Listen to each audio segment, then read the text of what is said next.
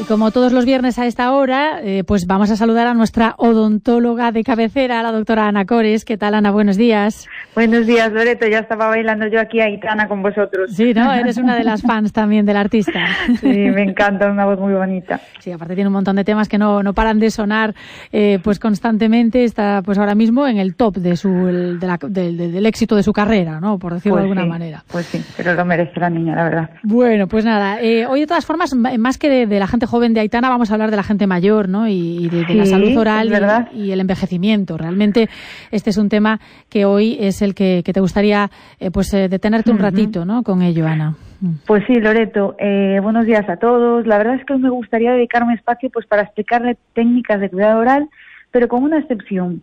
Se lo quiero explicar a esas personas que tienen que cuidar y mimar a otros, a esos cuidadores que día a día están ayudando. Por lo que lo que voy a intentar es dar unos consejos pues para poder facilitarles esta tarea, porque aunque estén enfermos de cualquier otra patología, no podemos descuidar su higiene corporal, pero también su higiene oral. Mm. ¿Y qué es lo más importante para las personas mayores en lo que se refiere a su salud oral? ¿Qué les tenemos que decir? Pues yo qué sé, por ejemplo, el cepillo, ¿es importante o qué? Ana. Pues muy importante, eh, Mm. sobre todo depende de la destreza que tenga el enfermo, ¿no? Mm. Debemos de escoger el cepillo adecuado.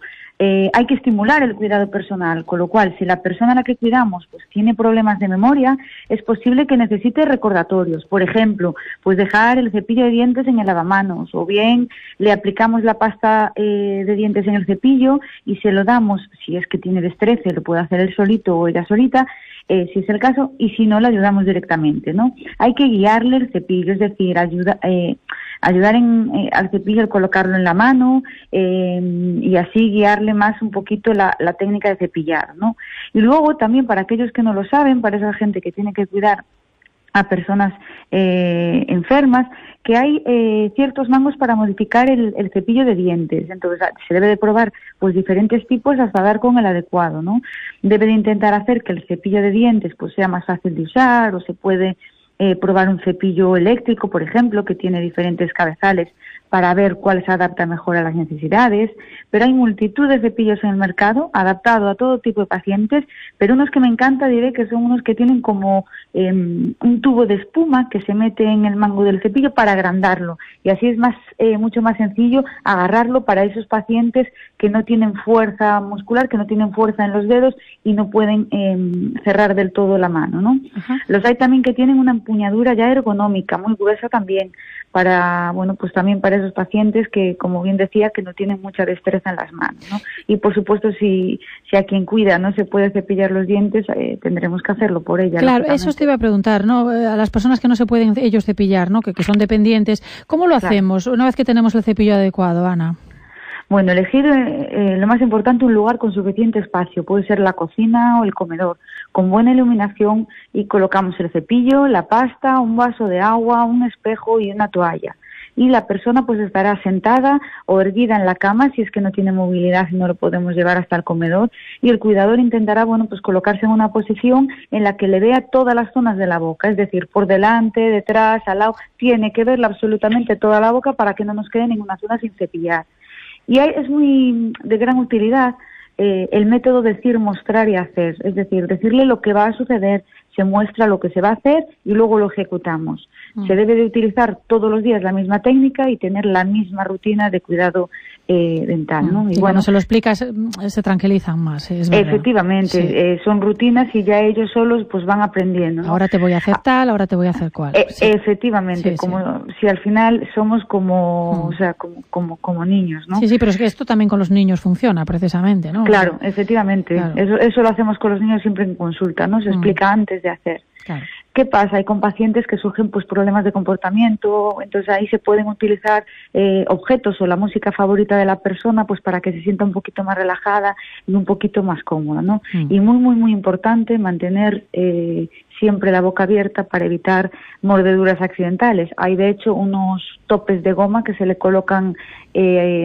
en- atrás en las muelas entre la parte de arriba y la de abajo y que el paciente no puede cerrar, con lo cual hay muchos pacientes que ya no se les da abierto, no se mantiene abierta. Entonces estos topes pues son de gran utilidad, la verdad. Oye, Ana, y como consejo final, eh, no sé si a nivel de técnica de cepillado que se deba utilizar o algún consejo que quieras darnos, como, ¿qué, qué nos dirías? Bueno, pues como recordar lo que he dicho hace unos minutos de utilizar un mando, un, mando Jesús, perdón, un mango, grande eh, de un cepillo para separar la mejilla hacia atrás que permita eh, así también que eh, la persona eh, pueda apoyar los dientes en él. Como bien decía, estos topecitos que se colocan atrás de las muelas. Mm. Aprovechamos así para cepillarles rápidamente encías y dientes al enfermo, pues yo siempre como movimientos circulares, que es más sencillo que empezar a, explicarles el ángulo, apoya, movimientos circulitos sobre la encía y sobre el diente, y es muy sencillo. Y como consejo, ¿qué diría? Bueno, pues consultas regulares en, en el dentista, ya que las limpiezas profesionales pues son pues tan importantes como un buen cepillado en casa, y por otra parte los exámenes rutinarios pueden eh, evitar la verdad el identificar bueno eh, problemas en, en, estados eh, avanzados. Es decir si los vemos intentamos ver cada poquito tiempo pues todo estará en estadios iniciales y así evitaremos que el paciente tenga dolor y, pueda pasar un dolor grande en casa, ¿no? Pues Cuando acuda al dentista sí que intentar llevar eh, actualizada, muy importante, la medicación que toma el paciente. Eso es verdad, eso es verdad. Pues tomamos nota de todos los consejos. Eh, doctora Ana Cores, de la Clínica Herrera y Cores, de verdad que muchas gracias por estar una semana más aquí en Voces de A Coruña de Radio Voz. Abrazo grande. Un abrazo grande, Loreto, me alegro de hablar contigo. Las 10 y 20, una pequeña pausa y enseguida la alcaldesa Inés Rey en cita en María Pita de Radio Voz. ¿Sabes la clínica donde me arreglé la boca? Claro, Herrera y Cores, ¿no? Pues les han dado un premio. Ya, el premio Cantábrico Excelente 2019, Mejor Clínica de España 2020. No, no, no, otro más. El Premio Europeo de Medicina, el que otorga el suplemento del periódico La Razón. Entonces habrán disparado los precios. Eso es lo mejor. Siguen ofreciendo el mejor precio adaptado a tu presupuesto y con financiación a tu medida. Anímate, ¿eh? Claro, pero no por el precio, ¿eh? Por la cirugía X-Guide, el software de diseño de sonrisas, los implantes inmediatos. Vale, pues ya sabes, llama ahora y pide cita en Herrera y Cores pobres